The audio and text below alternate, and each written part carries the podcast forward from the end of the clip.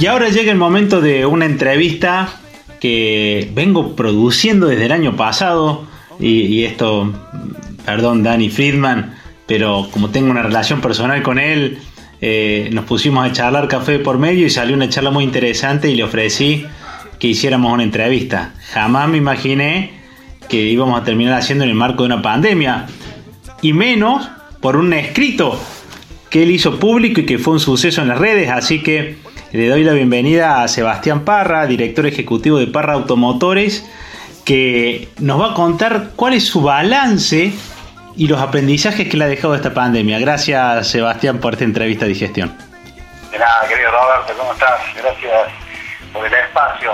Sí, la verdad que hace unos días escribí en mi muro de Facebook una, no sé, un, montón de sensaciones, de vivencias, de experiencias que, pude vivir en estos, en estos días. Los titulé 70 días frenéticos de, de trabajo en cuarentena.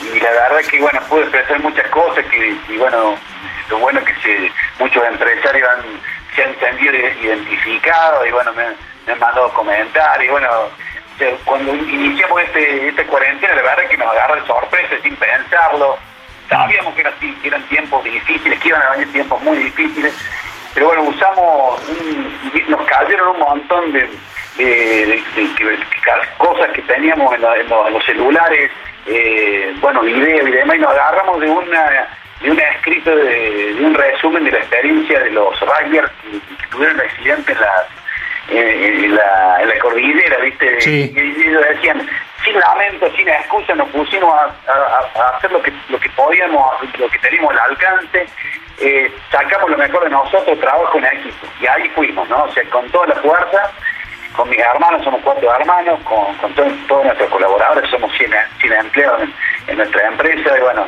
eh, vivimos también una experiencia muy linda con mi papá y mi mamá, que bueno, hoy están en su casa y nos dijeron, hagan lo mejor que puedan, no se, no se estresen fundamentalmente y la verdad que bueno, lo intenté, lo expresé ahí, pero bueno, es muy difícil la ansiedad que se genera eh, que bueno, nosotros estamos acostumbrados al riesgo, ¿no? Pero no al riesgo de, y, al, y, al, y al parate total.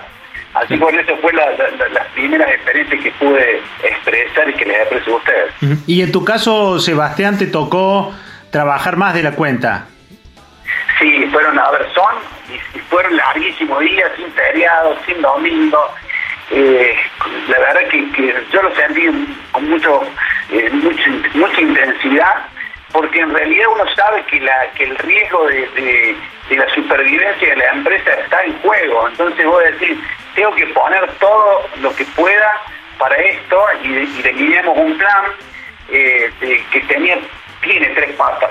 La cobertura financiera, cubrir con todos nuestros compromisos financieros, eh, trabajar eh, con el tema de buscar la, mínima pérdida, minimizar las pérdidas, entonces trabajar con la estructura de costos que podíamos, que podíamos bajar y pensando en un medianito plazo, en la salida inteligente o la normalidad, ver cómo podemos salir fortalecidos de esta crisis, buscando mejorar la productividad y la eficiencia con la utilización de herramientas eh, tecnológicas, todo el teletrabajo y todas esas, cosas que la, la, las estrategias digitales que, muchas veces uno las ha planteado, pero en la práctica nos ha costado llevarla a la, a la práctica. Así que terminemos ese plan, planteemos escenarios, y, bueno, la verdad es que lo único que, que tener ese artes en estos momentos, y eso lo rememoraba a lo que nos pasó en el 2001, ¿no? Con la crisis del 2001, tenemos que ser rápidos. O sea, lo único que vos tenés como, como cierto es que tenés que ser rápido. Y bueno, y después el rol de las instituciones, ¿no? Como, como vehículo para llevar eh, eh, ideas, gestiones, de ver que, he trabajado, en, que he participado de, de, todas las instituciones en Córdoba eh, Cámara de Comercio, Cámara de Comercio Automotor, la Agencia para el Desarrollo Económico de Córdoba, la ACARA.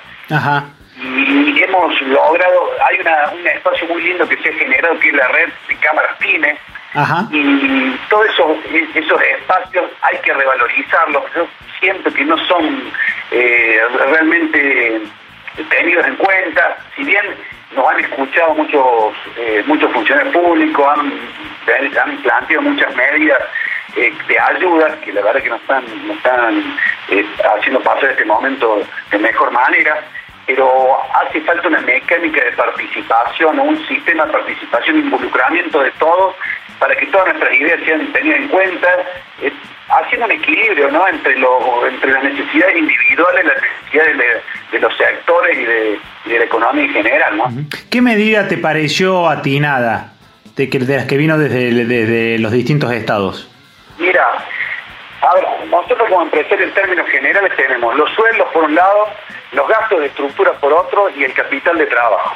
Creo que el gobierno nacional nos ha ayudado fuertemente con la, con la ayuda para, para los sueldos, se pagan el 50% de, de, los sueldos hasta 33.750 pesos. Eh, eh, se ha hecho un acuerdo con, los sindicatos donde hemos, eh, no hemos esforzado ambas partes y, creo que el tema el, sueldo es, manejable, por supuesto que hay que ver cómo continúa esto, ¿no? O sea, hasta cuándo está la, cuarentena y cómo salimos y cómo está la economía, ¿no?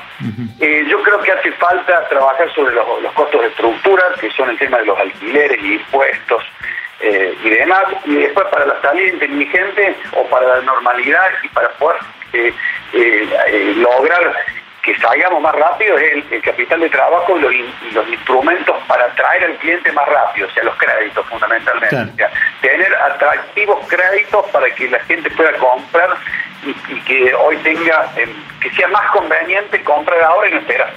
Seba, ya veníamos, eh, estamos hablando con Sebastián Parra, director ejecutivo de, Parra Automotores, eh, ya veníamos de, de una escasez de crédito, de un crédito caro y de repente esta bomba.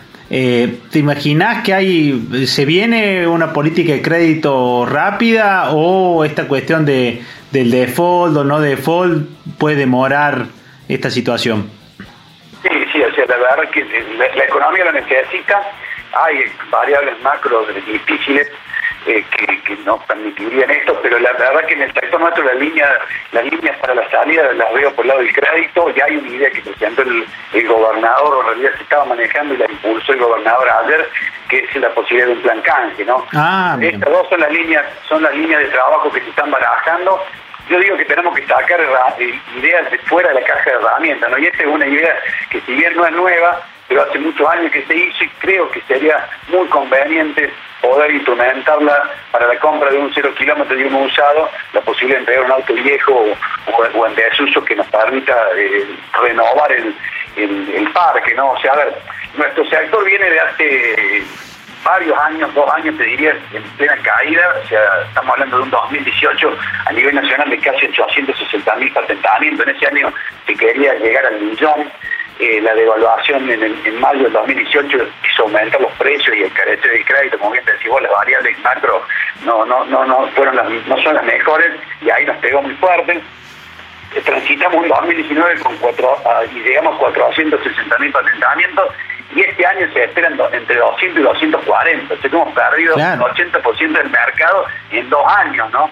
O sea que necesitamos con urgencia estas herramientas que atraigan al cliente y puedan eh, permitir eh, bancar las estructuras.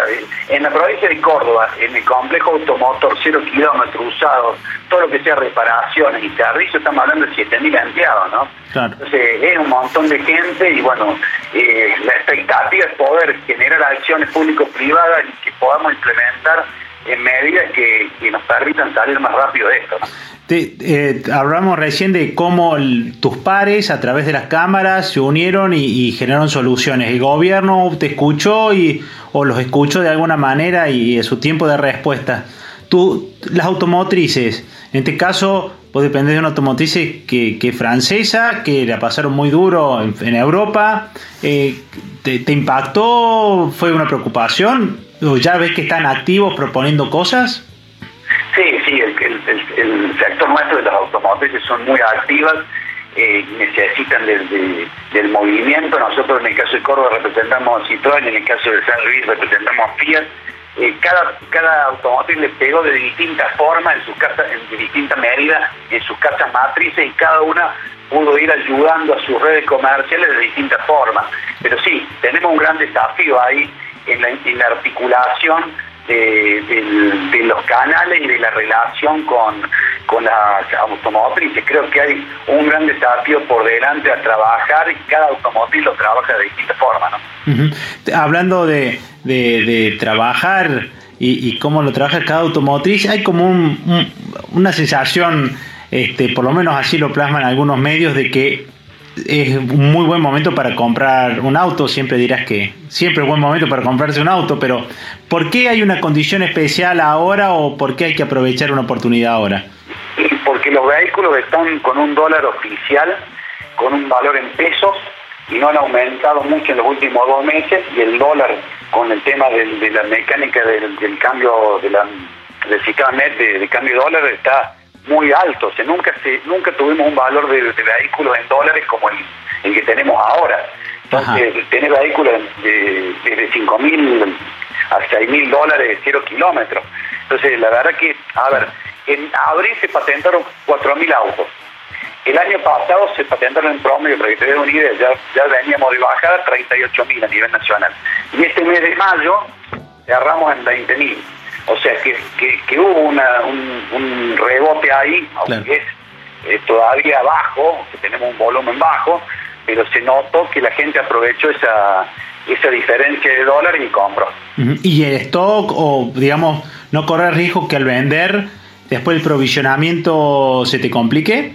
Sí, lo tenemos eso. O sea, la verdad que no tenemos todo el aprovisionamiento que necesitamos, pero bueno, todavía hay unidades y bueno, estamos a la expectativa de que podamos, porque para mí las fábricas están, están frenadas, no solamente acá en, Córdoba, sino en, el país, sino en Brasil también. Nosotros nos aprovisionamos de Brasil de muchos modelos donde las plantas están están cerradas, algunas están empezando a, querer hacer algo, que en Córdoba recién están empezando a funcionar, entonces bueno, sí, hay un, un riesgo ahí una, y una posibilidad de que algunos vehículos falten.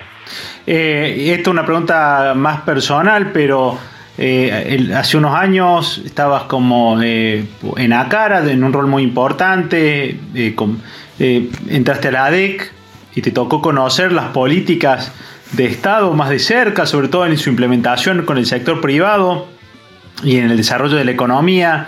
Ahora tu primer instinto te llevó a meterte de vuelta en las cámaras y coordinar acciones con otros. ¿Empezás a sentir este, que se hace un hábito esto de trabajar mitad del tiempo de Parra para adentro y la otra mitad del tiempo haciendo gestión afuera? Sí, es un gran desafío. yo lo llevo en la sangre, ya hace 20 años que estoy eh, eh, participando en instituciones, como que la pasión me desborda eh, y, lo hago ya naturalmente.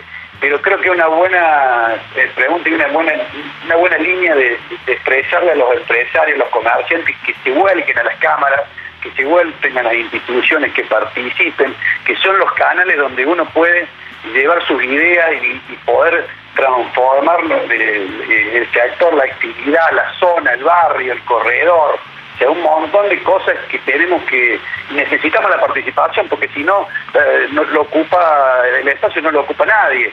Entonces es, necesario que y fundamentalmente un mensaje también para los emprendedores no acérquense a las cámaras a las instituciones, hay mucha capacitación, hay muchos espacios donde pueden participar y donde pueden llegar y donde pueden enriquecerse para su propio negocio, porque esto en la realidad es que es un equilibrio entre la necesidad que uno tiene y la necesidad que tienen los otros, y entonces aunar esfuerzos para, para resolver temas y para generar acciones eh, distintas y nuevas que vayan a, mejorar nuestras actividades. Por último, Sebastián, eh, ¿te imaginas una salida o un repunte dos fines segundo semestre, ya pensando en el año que viene, más allá? Sí, yo me imagino que esto va a ser muy difícil todo el año y me imagino una salida más rápida en el año, el año que viene, ¿no? O sea, la salida de la, pandemia hasta, hasta el fin de año va a ser muy duro para todas las empresas y tenemos que estar muy firmes y muy eh, trabajando muy fuerte para que podamos eh, arrancar el 2021 eh, en la recuperación. Eso es lo que veo, ojalá que esto se adelante.